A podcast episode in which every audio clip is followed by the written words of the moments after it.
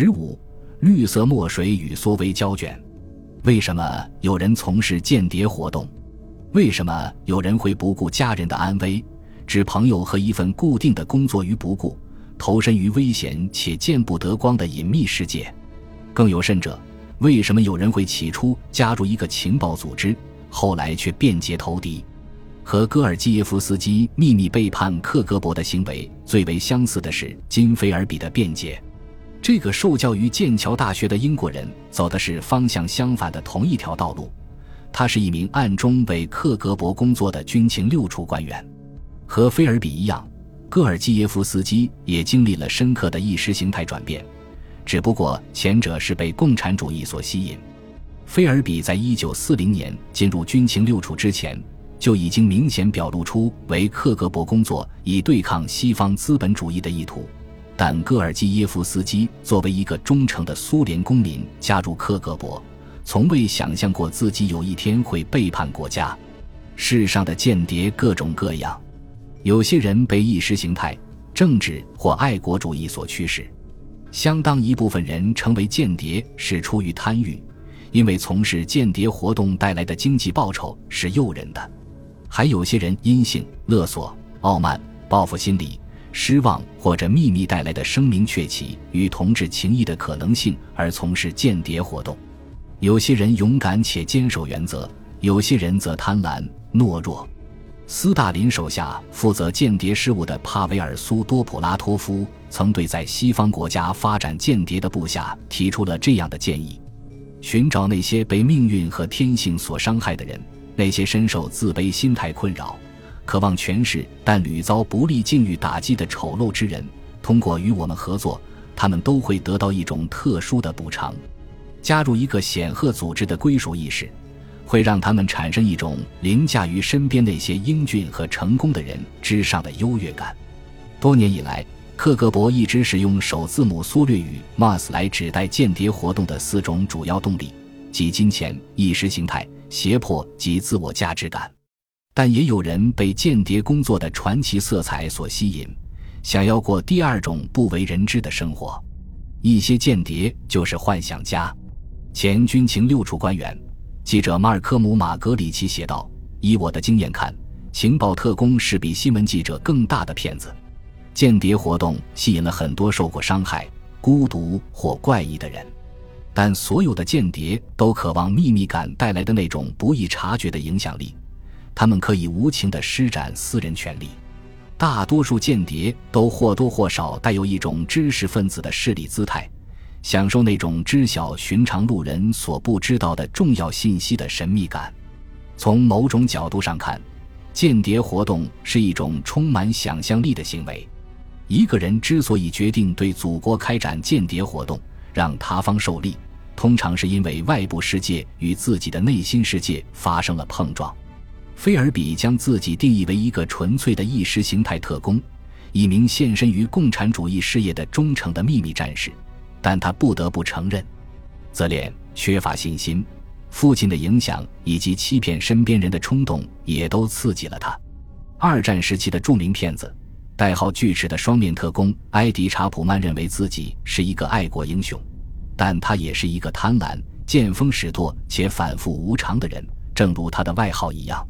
在古巴导弹危机期间，向西方提供了关键情报的苏联间谍奥列格·潘科夫斯基希望阻止核战争，但他也要求将妓女和巧克力送到他在伦敦的酒店房间，并要求见一见英国女王。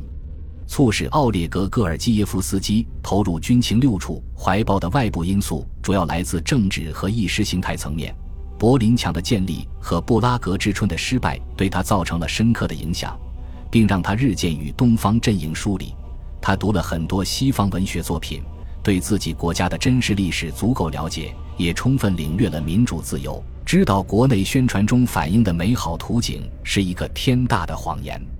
他在一个绝对服从于教条的世界里长大，一旦拒绝了原来的意识形态，他就会坚定地运用新信仰去攻击旧思想，像父亲、哥哥和同辈人全身心地效忠于他那样强烈而彻底地反对他。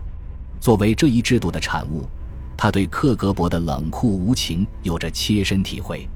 除了政治压制外，还有文化庸俗主义。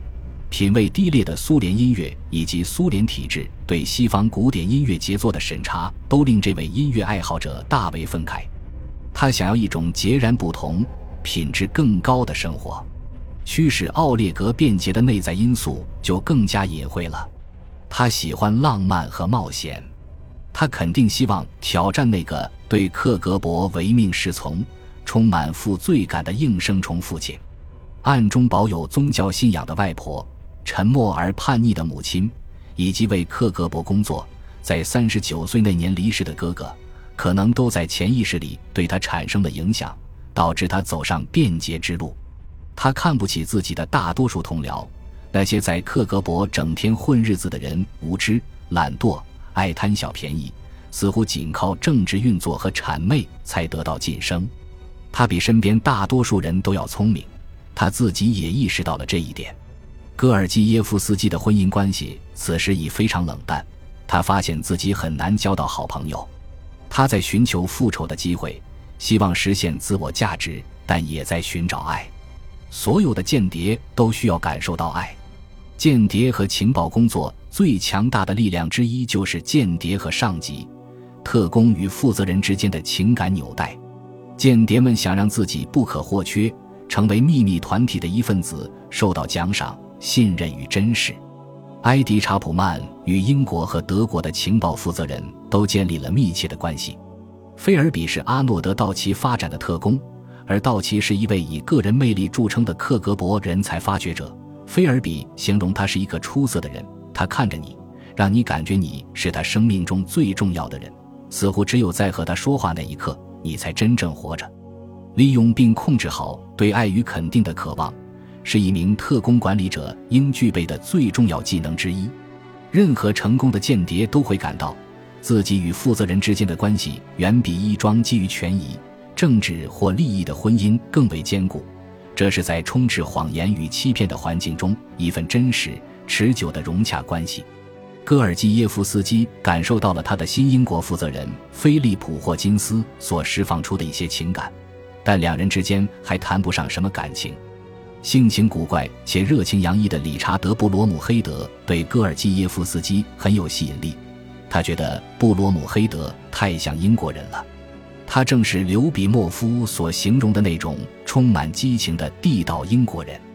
霍金斯是苏格兰人，某种程度上更冷淡一些，他正直，做事干脆而生硬，像燕麦饼一样呆板而尖刻。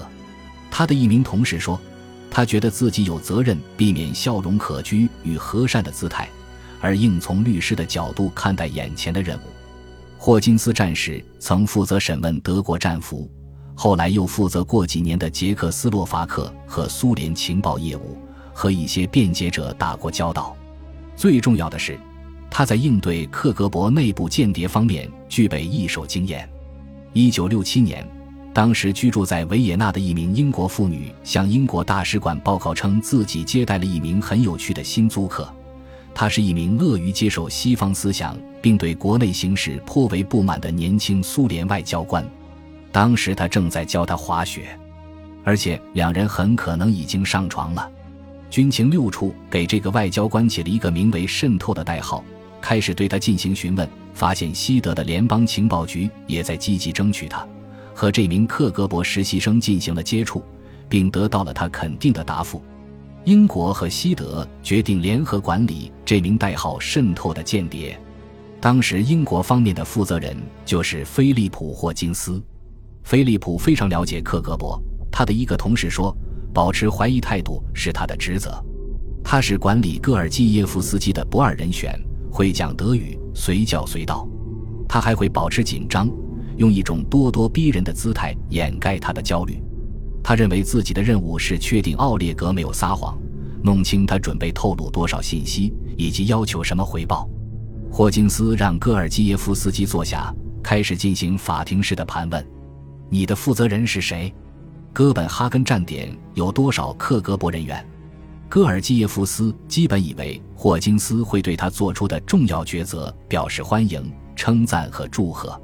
相反，他像一名俘虏一样受到威逼和审问，一点也不像是刚开始和军情六处合作的心情抱怨。那场询问持续了一段时间，对此我一点也不喜欢。当时的戈尔基耶夫斯基曾如此想到，这并没有体现出英国情报机构的真正精神。盘问暂停了一会，戈尔基耶夫斯基举起手，发布了一项声明：他将为英国情报机构服务，但英方必须满足他三个条件：第一，我不希望克格勃站点的任何同事遭到伤害；第二，我不想被秘密拍照或录音；第三，我不要钱。我出于意识形态信仰为西方工作，不是为了获利。本集播放完毕，感谢您的收听，喜欢请订阅加关注，主页有更多精彩内容。